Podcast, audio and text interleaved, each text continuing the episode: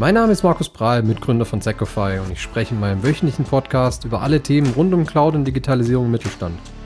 Mich interessiert vor allem die Erfahrung nach einem abgeschlossenen Projekt, aber natürlich auch, was sich gerade in der Cloud-Welt so tut. Und damit würde ich sagen, starten wir.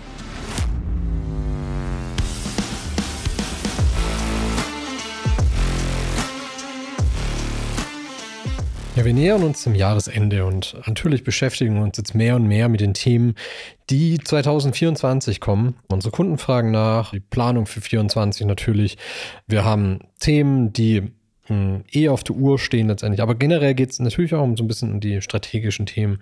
Was sollte ich mir denn äh, 2024 so in, in Anführungszeichen alles ans Bein binden? Und da kann man natürlich eine der Fragen so ein bisschen zusammenfassen in, brauche ich 2024 wirklich noch ein zweites Rechenzentrum? Also wir kennen das alle, ähm, diese ähm, zweiten Rechenzentren, Brandschutz, ja, separate Brandschutzbereiche, ähm, wo wir Hardware spiegeln, wo wir Systeme verteilt haben für, ja, für, zum Beispiel für den Katastrophenfall, zur Lastverteilung, für, weil es einfach ein anderer Standort ist und wir da eh Hardware stehen haben. Und die Frage ist halt nach wie vor, okay, brauche ich das denn noch? Brauche ich denn, muss ich selber diesen Aufwand betreiben oder vielleicht sogar meinen mein Hoster dafür bezahlen, ja, diesen Platz für meine Hardware zur Verfügung zu stellen? Und auf dieses Thema wollen wir heute mal ein bisschen genauer eingehen. Nehmen wir dazu mal eine Situation, wo wir gerade eben mit einem Kunden sprechen, der ja gerade in den Anfängen eines Azure Migrationsprojekts ähm, steht, der eben die Entscheidung ein bisschen vor sich hergetrieben bekommt, durch das, dass sein, eins seiner äh, Bürogebäude kernsaniert werden muss. Da ist ein Rechenzentrumsbereich mit drin. Und man macht sich im Gedanken, okay, was mache ich denn in der Zeit der Kernsanierung über das Jahr oder eineinhalb Jahre oder auch immer mit den Sachen, die im Rechenzentrum drinstehen. Das ist das Gute, wir haben da ein bisschen Zeit.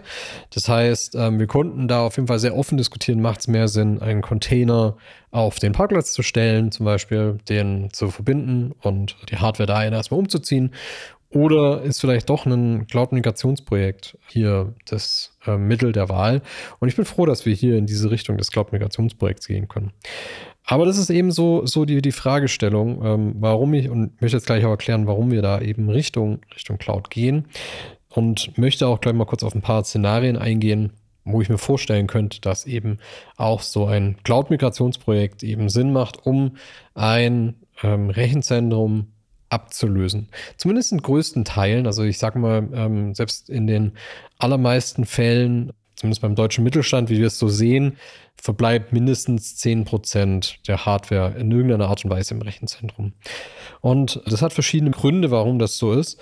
Zum einen ist es so, ich meine, wenn es das einzige Rechenzentrum oder der einzige, ja, ich meine, Datacenter-Bereich im Gebäude ist, irgendwo müssen wir ja unsere Switche reinstellen. Irgendwo müssen wir uns darum kümmern, dass es Netzwerk gibt, dass es ja, Internet letztendlich überhaupt im, Inter äh, im Unternehmen gibt, dass wir vielleicht, wenn wir nicht über beispielsweise Teams-Telefonie telefonieren, dass wir eine Telefonanlage irgendwo stehen haben oder dass wir vielleicht auch das eine oder andere System, das sich eben nur sehr schwer rausmigrieren lässt, auch wenn man sagt, man hat eine Cloud-First-Strategie, ähm, in diesem Data Center verbleibt.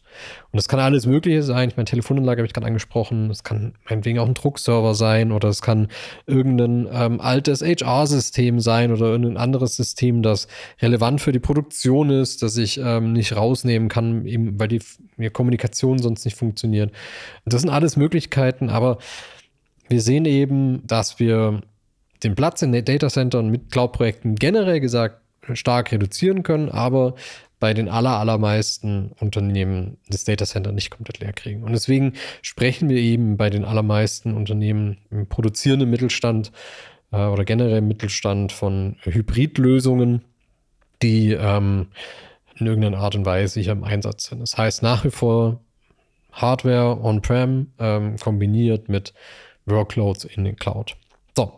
Aber jetzt gehen wir erstmal kurz auf die Szenarien, wo ich mir eben vorstellen könnte, dass ähm, man relativ kurzfristig sogar ähm, ein Cloud-Migrationsprojekt durchführen kann, um eben hier Platz zu machen. Und Szenario 1 ist das, was wir wahrscheinlich am allerhäufigsten sehen, ist, dass wir ein Backup-Rechenzentrum, Backup-Schränke, Backup-Hardware letztendlich haben für den Katastrophenfall. Das heißt, Brand im Rechenzentrum oder im Gebäude ist eins der, der häufigsten Themen. Ähm, der ominöse Flugzeugabsturz, mit dem man kalkuliert ähm, für die besonders kritischen Daten. Aber auch Sachen wie zum Beispiel, okay, mein Hauptrechenzentrum wird verschlüsselt und ich habe es so gekapselt, dass ich da vielleicht nicht so den großen Impact habe, auch wenn mein Hauptrechenzentrum ja verschlüsselt wird. Das heißt, ich habe in irgendeiner Art und Weise meine, meine, meine Systeme, mein Hardware, meine Virtualisierung, also alles, was eben so dazugehört, gespiegelt, genau gleich aufgebaut oder sehr ähnlich aufgebaut in einem anderen Rechenzentrum. Und in allermeisten Fällen haben wir es so, dass ähm, wir zum Beispiel dann Datenbanken aufteilen, dass wir Firewalls aufteilen, dass wir eben Hardware und auch Systeme so aufteilen, dass die praktisch im Hauptrechenzentrum die Last nehmen und äh, die Daten in das Backup-Rechenzentrum rüberschreiben, dass wir im Katastrophenfall eben mit den aktuellsten Daten innerhalb von wenigen Momenten, Sekunden, Minuten eben auf das Backup-Rechenzentrum ähm, umschalten können und damit eben den Betrieb aufrechterhalten können. Und das ist so eins der, der häufigsten Szenarien, warum ich zumindest durch ein Brandschutzsegment die zwei ja, Datacenter voneinander trenne. Und hier ist es eigentlich auch der einfachste Fall, wie ich Cloud nutzen kann, um dieses Backup-Rechenzentrum in den größten Teilen zumindest loszuwerden. Und da gibt es verschiedene Möglichkeiten. Die einfachste oder wahrscheinlich auch die teuerste, aber auch am schnellsten durchzuführende ist ähm, ein reines Lift-and-Shift-Projekt. Das heißt, ich nehme alles, was in diesem Backup-Rechenzentrum drinsteht und schiebe es, wie es ist, über verschiedene Migration Manager, die es eben auch gibt, Richtung Microsoft, Richtung AWS, Richtung Google oder Richtung irgendeinem anderen, beispielsweise auch deutschen Cloud-Anbieter. Je nachdem, wo es für mich die Workloads am besten passen. Aber letztendlich nehme ich die VMs, die da drauf laufen und gebe sie nach in die Cloud hoch. Die Alternative, die man hier machen kann, ähm, weil eben dieses, dieses Vorgehen eigentlich so das teuerste ist, was man machen kann. Das heißt, ich werde hier in allermeisten Fällen teurer sein, wie ich wenn ich ähm, das in meinem lokalen Datacenter lasse, wäre ähm, dann eben ein Reengineering zu machen. Und hier hat man verschiedene Möglichkeiten. Entweder ich trenne mich von diesem ja 1 zu 1 und sage, okay, wenn ich auf der On-Prem-Seite im Hauptdatacenter eine Datenbank habe, nutze ich eben in der Cloud meine ja, Datenbank-Service letztendlich und schreibe die Daten eben von links nach rechts sozusagen in diesen Datenbank-Service mit rein. Das heißt, ich habe die Datenbank nach wie vor vorgehalten in der Cloud, ähm, muss mich aber in der Cloud zum Beispiel dann nicht mehr um, ja, um, um Betriebssystem und so Sachen kümmern, sondern gebe eben diesen Teil an den Cloud-Provider ab. Das heißt, ich kann hier auch nochmal operative Tätigkeiten aus der IT rausnehmen, damit die eben mehr Zeit haben, sich um die wesentlichen Themen zu kümmern. Das ist eine Möglichkeit. Die andere Möglichkeit ist, ich nutze sowas wie beispielsweise Azure Site Recovery. Das heißt, äh, Microsoft, Amazon ähm, haben spezielle Lösungen extra für diesen Backup-Rechenzentrum, Katastrophenfall, ähm, um eben ja, Daten in der Cloud letztendlich vorzuhalten. Das Charmante mit der Site Recovery von beispielsweise Microsoft ist, dass ich die Maschinen in der Cloud auch nicht 24-7 laufen lassen muss, sondern nur ad hoc oder nur Daten eben letztendlich reinschreibe. Das heißt, ich bin hier sehr, sehr kostensensitiv unterwegs, weil ich eben für nicht laufende Maschinen in der Cloud erstmal auch ganz, ganz wenig zahle, wenn ich überhaupt was zahle. Heißt zum Beispiel mit Azure Site Recovery als, als Lösung, die mir Daten in meinem Data Center aufnimmt und dann eben in die, ähm, in die Cloud schreibt, habe ich hier zum Beispiel schon eine Möglichkeit, ja, meinen Prozess stark zu vereinfachen und trotzdem ein sehr, sehr gutes Backup vorzuhalten.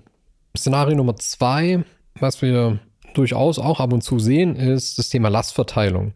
Äh, in Form von, was am allerhäufigsten vorkommt, ähm, ja, derzeitiges Data Center ist mehr oder weniger voll. Da sind Daten drin oder ja, Systeme drin, ähm, die nur schwer zu tauschen sind, ähm, wo man jetzt nicht sagt, okay, ich ähm, schnall da einfach mal größere Hardware unten drunter. Äh, ich bin mit der Energiemenge, ich bin mit der Kühlleistung an der Grenze, bin aber trotzdem in einem Wachstum. Heißt, ich muss mir überlegen, wo kann ich denn äh, Systeme hinskalieren. Und was wir hier durchaus sehen, ist eben, dass dann lokale Hoster genommen werden. Das heißt, man ähm, mietet sich letztendlich Schränke irgendwo an und stellt da seine Hardware rein und priorisiert seine Systeme so, dass ich nur im Zweifel ähm, von Lastspitzen zum Beispiel Systeme dahin auslager oder dass ich Systeme nicht mit, mit so einer hohen Priorität oder wo es egal ist, wo die stehen, letztendlich in diese Datacenter auslagere Heißt, ich verschiebe eben Workloads schon mal aus meinem eigenen Datacenter zu einem Hosting-Partner. Habe natürlich nach wie vor die volle Kontrolle. Das heißt, ich habe den Schlüssel zum Schrank. Ich bin dafür ähm, verantwortlich, dass die Hardware läuft, dass ich Platten tausche, dass ich ähm, mich um das Betriebssystem kümmere und so weiter und so fort. Heißt, es ist einfach nur ein erweiterter Arm ähm, von dem, was ich als ähm, im lokalen Datacenter habe, letztendlich äh, nur stets letztendlich woanders da steckt schon drin, es steht schon woanders. Wenn ich jetzt diese Entscheidung treffe und sage, okay, ähm, für diese Lastverteilung oder aber auch für meinetwegen die Webseite, die jetzt ich in diesem, äh, in diesem Bereich laufen lasse, weil sie eben nicht unbedingt bei mir im Datacenter laufen lassen muss das sind eben dann Themen, wo ich sage, okay, die stehen schon woanders, hier bin ich schon dran gewöhnt, aber ich habe trotzdem gleichzeitig noch das Thema, dass ich mich eben um die Hardware kümmern muss, dass ich mich um, um Betriebssystem-Updates kümmern muss, dass ich um Applikationsupdates kümmern muss. Das heißt, hier kann man zum einen drüber nachdenken, man macht ein reines Lift and Shift eben Richtung Cloud und auch hier wird es sehr oft vorkommen, dass bei diesem reinen Lift and Shift, wenn ich das angehe, das teure ist. Einzige Ausnahme hier eben, wenn ich jetzt wieder an dem Punkt bin, dass ich die Hardware in diesem Ausweich-Datacenter ähm, ersetzen müsste, dann kann es durchaus Sinn machen, erstmal mit Lift and Shift zu gehen, einfach Daten von, von diesem Datacenter in die Cloud zu schieben, weil ich dann erstmal auch die Kosten nur an den Verbrauch hänge, auch wenn er eben, ähm, wenn es nicht optimiert ist, ähm, wenn ich jetzt investiere und wieder Hardware kaufe für die nächsten drei, fünf Jahre, dann behalte ich eben die Hostingkosten plus eben ich behalte aber auch die Investitionskosten, die Abschreibungen, die damit einhergehen und so weiter. Heißt, hier kann es durchaus Sinn machen, zu sagen, okay, wir schieben es erstmal raus, bevor ich jetzt eben hier neue Hardware für diesen Bereich kaufe. Was eigentlich generell gilt. Heißt, bevor ich jetzt meinetwegen ein VMware-Cluster aktualisieren würde für 100.000 Euro oder was auch immer, eben neue, ähm, neue Hardware kaufe, würde ich mir immer überlegen, ähm, okay, macht es vielleicht Sinn, das nicht zu tun äh, und hier auf Cloud zu setzen und eben meine Kosten direkt an meinen Verbrauch zu binden.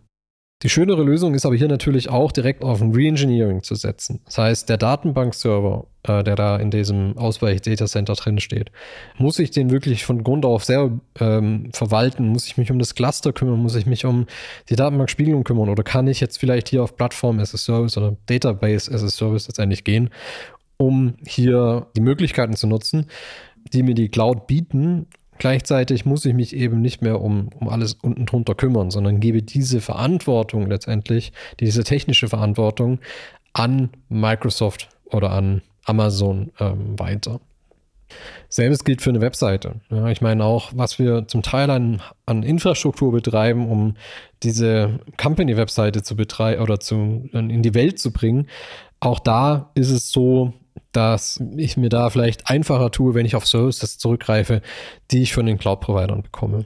Ja, oder vielleicht sogar generell auf einen Managed Service für die, äh, für, für die Webseite rausgehe und diese Infrastruktur nicht selber betreiben muss. Das heißt, auch hier kann ich prüfen von, äh, von, von Workload zu Workload, was macht denn Sinn und muss es denn wirklich in einem Hosting stehen bleiben oder macht es vielleicht doch Sinn, hier auf modernere Lösungen zu gehen?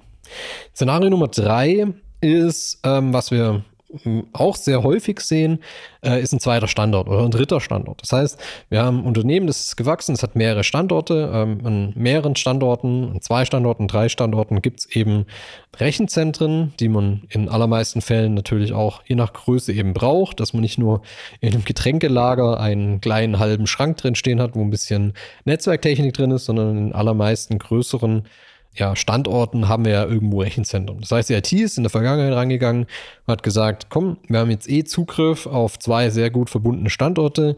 Wir verteilen Systeme eben hier in diesen ja, zwei Standorten letztendlich.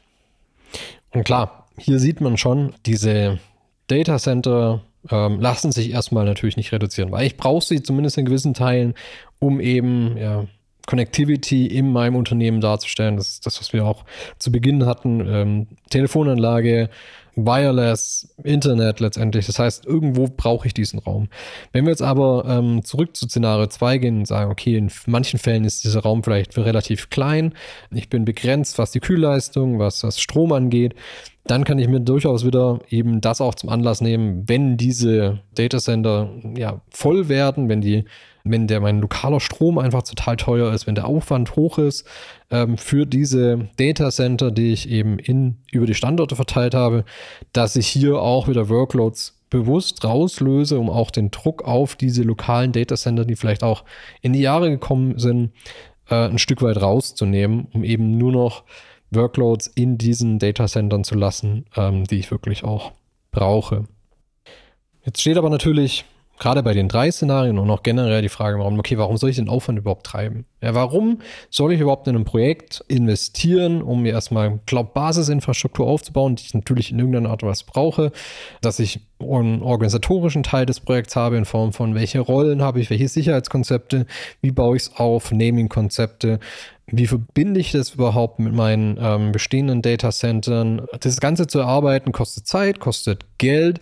Würden wir auch natürlich immer empfehlen, ähm, das mit jemandem zusammen zu machen, der hier Know-how mitbringt und das nicht nur komplett alleine zu machen. So habe ich ja schon verschiedene Podcast-Folgen letztendlich gemacht, um darauf hinzuweisen, äh, dass es immer gut ist, hier sich zumindest ähm, ein bisschen Erfahrung mit reinzunehmen bei so Cloud-Projekten. Das heißt, warum soll ich mir denn das überhaupt machen? Und ich glaube, da gibt es so zwei, drei Gründe, warum ich das auf jeden Fall angehen oder warum ich zumindest ähm, eng, enger drüber nachdenken sollte, das anzugehen. Das eine ist die Frage, will ich denn immer wieder in meinem gleichen Investitionszirkel drin bleiben?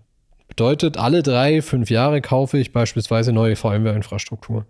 Ähm, ich kaufe neue Server, setze sie auf, migriere die Maschinen, habe doch wieder ein bisschen mehr Leistung, wie ich es vielleicht vorher hatte, kann vielleicht nochmal irgendeinen Server rausschmeißen. Heißt, ich verdichte hier, weil ich einfach leistungsfähige Maschinen kriege. Aber prinzipiell mache ich das gleiche wie, wie vorher auch. Und ich kenne das noch aus meiner Vergangenheit, wenn man jetzt so ein Sizing macht von so einer Infrastruktur, dann geht man hin und schaut sich an, okay, was verbrauche ich denn im Moment? Dann sagt man einen Wachstumskurs für die nächsten drei bis fünf Jahre voraus, was jeder weiß, dass es mehr Glaskugelraten ist, wie, ähm, wie was Reales. Und ich setze noch einen kleinen Puffer mit oben drauf. Ähm, einfach, dass ich sage, okay, die, diese Hardware reicht mir auf jeden Fall, weil ich kann die nächsten drei, fünf Jahre in den allerwenigsten Fällen dann noch was dazu kaufen. Ne? Und wenn ich jetzt aber hier diesen Denkzirkel durchbreche und eben in diese Richtung gehe und sage, ich binde meine Investitionen, meine Kosten wirklich an den tatsächlichen Verbrauch, den ich jetzt habe, habe ich zum einen nicht diese große Anfangsinvest, der eben mit dem Tausch der Hardware, mit dem Kauf der Lizenzen und so weiter einherkommt.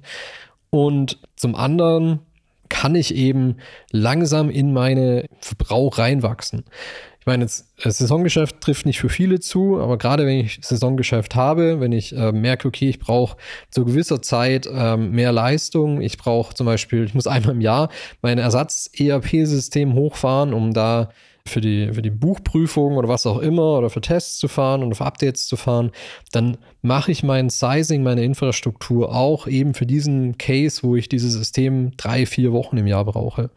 Der Rest der Zeit steht die Infrastruktur brach letztendlich. Mit Cloud habe ich dann eben genau zugewiesene Kosten und weiß, okay, diese vier Wochen kosten mich ja, so und so viel extra, aber die habe ich dann eben nur dann und muss sie nicht in meine Anfangsinvestitionen berücksichtigen. Der zweite Punkt, der für, für eine Cloud-Migration oder für, für eine Reduzierung des lokalen Footprints ähm, spricht, ist äh, das leidige Thema Fachkräftemangel. Das heißt, wir haben bis jetzt eigentlich noch keine IT-Abteilung gesehen, wo die ITler sagen, hey, wir haben total Zeit, lass uns doch mal noch was Neues machen, lass uns am ähm, Freitag haben wir immer genug Zeit für alles Mögliche, da schauen wir Netflix während, während am Arbeiten. Das gibt's nicht. Das heißt, wir haben grundsätzlich eigentlich in jedem Unternehmen überlastete IT-Abteilung. Was aber in diesen IT-Abteilungen auch stattfindet, ist, dass wir uns sehr, sehr viel um Routinetätigkeiten kümmern, die eigentlich erstmal nicht, also die gemacht werden müssen, aber nicht wirklich in die Wertschöpfung des Unternehmens einzahlen. Heißt, regelmäßig meinen Datenbankserver zu patchen, beispielsweise, also das Windows oder Linux unten drunter, was auch immer unten drunter ist. Meine Datenbank-Applikation zu patchen, zu gucken, dass ähm, das Cluster läuft, schauen, dass die Backups laufen.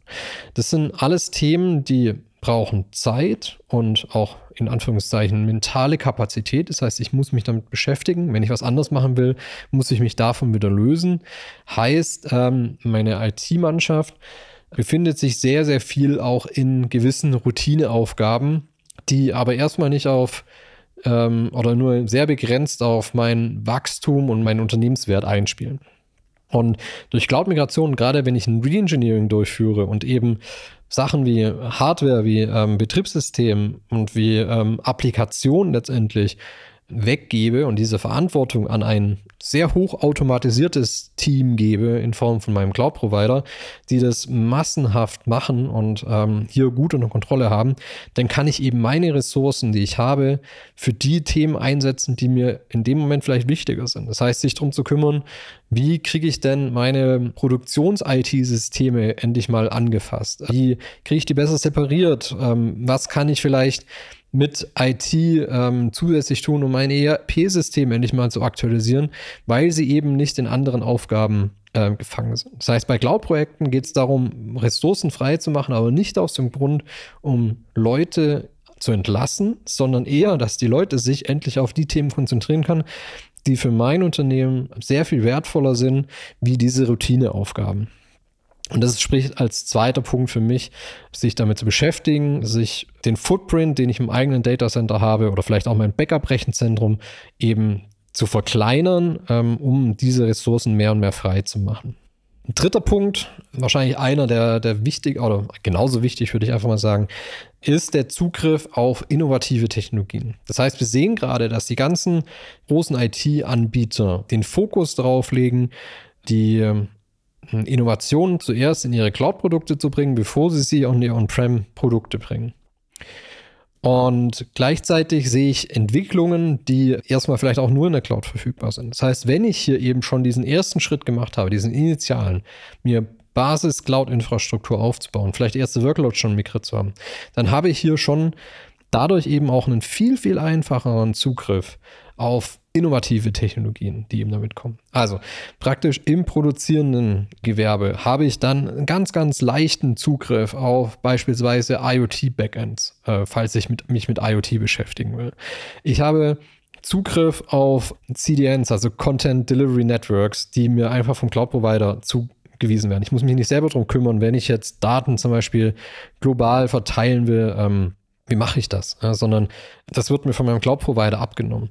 Ich kann mich viel, viel einfacher mit KI-Lösungen auseinandersetzen. Wir sehen jetzt, dass hm, KI-Lösungen sich natürlich mehr und mehr auch für den Unternehmenseinsatz anpassen und auch dafür gemacht werden und weggehen von dem reinen Predictive Maintenance, also wann muss ich denn wahrscheinlich irgendeinen Teil tauschen es bestellt sich automatisch, sondern dass das viel, viel mehr ja, Use Cases rausbilden, wie Unternehmen auf KI zugreifen können. Und wenn ich jetzt eben schon in der Cloud bin und diese Infrastruktur viel, viel einfacher dafür nutzen kann, ist mein Weg sehr, sehr kurz, um auch solche innovativen Technologien zu nutzen. Das heißt, auch vorausschauend kriege ich eben Data Center Plus und ähm, diese Plus-Möglichkeiten, die eben dann eben über äh, meine Cloud-Provider mitkommen, können mir durchaus einen guten Benefit geben, auf die ich dann einen sehr, sehr viel einfacheren Zugriff habe, wie wenn ich vielleicht von vornherein erstmal anfange und mir überlege, wie kann ich das vielleicht sogar in meinem eigenen Datacenter aufbauen. Das heißt auch hier, Innovationstreiber ähm, kann es natürlich, oder eine Innovationsmöglichkeit fürs Unternehmen kann es natürlich auch sein. Und gerade wenn ich eben über ein Reengineering Zeit innerhalb der IT schaffe, damit sie sich nicht mehr um Routineaufgaben kümmern, können die Kollegen sich eben weiterbilden und ähm, genau in diese Themen auch wieder reingehen und sagen, okay, wir können jetzt eben durch die Möglichkeiten, die wir mit der Cloud-Migration haben, zusätzliche Themen nutzen. Ja. Ich glaube, das einfachste Beispiel dazu ist auch Microsoft 365. Die allermeisten Unternehmen in Deutschland beschäftigen sich in irgendeiner Art und Weise damit. Entweder haben sie schon migriert oder beschäftigen sich zumindest grundsätzlich damit, wie kann ich den Microsoft 365 Tools nutzen. Und hier kaufe ich ja auch nicht nur das Office-Paket, sondern ich mache vielleicht initial eine Mail-Migration und nutze jetzt Teams. Aber ich bekomme eben einen ganz, ganz großen Katalog zusätzlich dazu für meine, ja, in, in der Cloud und auf Applikationen, die ich da nutzen kann. Das heißt, ich habe auf einmal einen Zugriff auf eine To-Do-Liste und ein ähm, Projektmanagement-Tool auf SharePoint, das heißt Datenablage. Das heißt, ich bekomme hier sehr, sehr viel mit. Und ähnliches gilt eben auch für Cloud-Infrastruktur, Migrationen, die ich damit reinkomme. Und ein halber Punkt, den ich noch mit, mit erwähnen will, ist, dass wir in vielen Fällen eben sehen, dass richtig konfigurierte Cloud-Infrastruktur sicherer ist, wie das, was ich on-prem zaubere. Weil auch hier ich eben viel einfacheren Zugriff auf sehr, sehr ja, weit fortgeschrittene äh, Security-Lösungen habe, die ich gleichzeitig mir auch als Mittelständler leisten kann und eben nicht nur als ähm, großes Unternehmen. Das heißt, ähm, ich nehme mir gerne das Beispiel SIEM, also praktisch ähm, Eventmanagement und ähm, Attackenerkennung. In der Vergangenheit musste ich hier sehr, sehr teuer große Infrastruktur kaufen. In der Cloud zahle ich das, was ich letztendlich an Daten reinschiebe. Auch hier habe ich eben viel, viel einfacheren Zugriff auf ja, Enterprise-ready Security-Lösungen, die ich mir vielleicht auch als äh, Mittelständler vielleicht sonst auch gar nicht leisten kann. Deswegen auch hier für mich nochmal so ein halber Punkt, wenn man sich mit dem Thema Security beschäftigt, kann es auch ein Antrieb sein, ähm, über eine Cloud-Migration nachzudenken. Also bitte, bevor einfach blind Hardware nachgekauft wird, um Systeme zu ersetzen, macht euch kurz Gedanken darüber, macht denn vielleicht eine Cloud-Migration Sinn? Vielleicht auch einfach nur ein kurzer Workshop, ein, zwei Tage, kriege ich ein Paper danach, wo ich sage, okay, das hat die Auswirkungen, wenn ich Richtung Cloud gehe und dann kann ich das immer, kann mich immer noch entgegen entscheiden, kann das für die nächsten drei Jahre noch mal in die Schublade ziehen. Und wenn nach drei Jahren man fragt, okay, warum sind wir damals nicht in die Cloud gegangen, kann ich zumindest äh, meine Entscheidung, warum ich noch mal selber Hardware gekauft habe, auf Basis von fundierten Themen letztendlich darlegen. Und damit sind wir eigentlich für heute durch. Falls ihr euch über das Thema Footprint-Reduzierung auseinandersetzen wollt, ob ihr wirklich 2024 nach wie vor oder darüber hinaus euer zweites Datacenter betreiben müsst, in welcher Ausbaustufe auch immer. Wenn ihr euch darüber unterhalten wollt, meine Kontaktdaten sind in den Show Notes. Ich würde mich freuen, hier in Kontakt zu gehen und das Gespräch zu suchen, äh, uns auszutauschen und freue mich letztendlich von euch zu hören. Und ansonsten vielen Dank heute fürs Zuhören und wir hören uns im besten Fall nächste Woche. Macht's gut und bis dann.